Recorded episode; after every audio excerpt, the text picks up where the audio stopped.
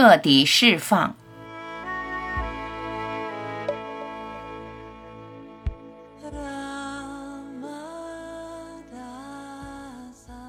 你本是开阔的、发散的、辽阔的、变在的，不应该居在这个人身上。居在人身上，就受制于人。身体没了，你就感觉你没了；意识消散，你就感觉你消散。这都不是真的。身体和意识都有生灭，而你没有生灭。你的恐惧、慌张。都源自你的拘束，拘束在人身上就受困于生灭。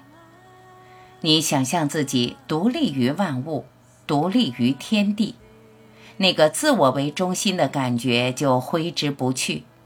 任何与我有关的，都将成为自由的羁绊。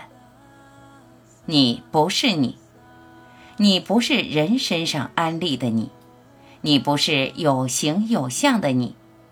你是开放的，不拘于任何形式的，是无限意识、超越时空的存在。必须端正这样的认识观。任何时候、任何境遇，都要记起你的无限性，提醒自己将注意力回收，一定要回收，回到觉知本身。外物的迷恋不是你的迷恋，外物的缤纷。不是你的缤纷，你始终不变，你始终恒在，不沉迷于感知世界，感知世界不断的变，会变的是短暂的，超越短暂才是永恒的在。真正的你本身就是永恒的，只是在迷雾中迷失了方向感。当王子沦为乞丐。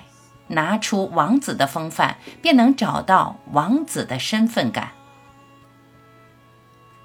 要时刻记起你广阔无限的变在，你就不会陷入狭隘的意识，纠缠于得与失，纠结于好与坏。将自己彻底释放、发散开去，在广阔无限中融化你自己，在恒常不变中做。真实的你。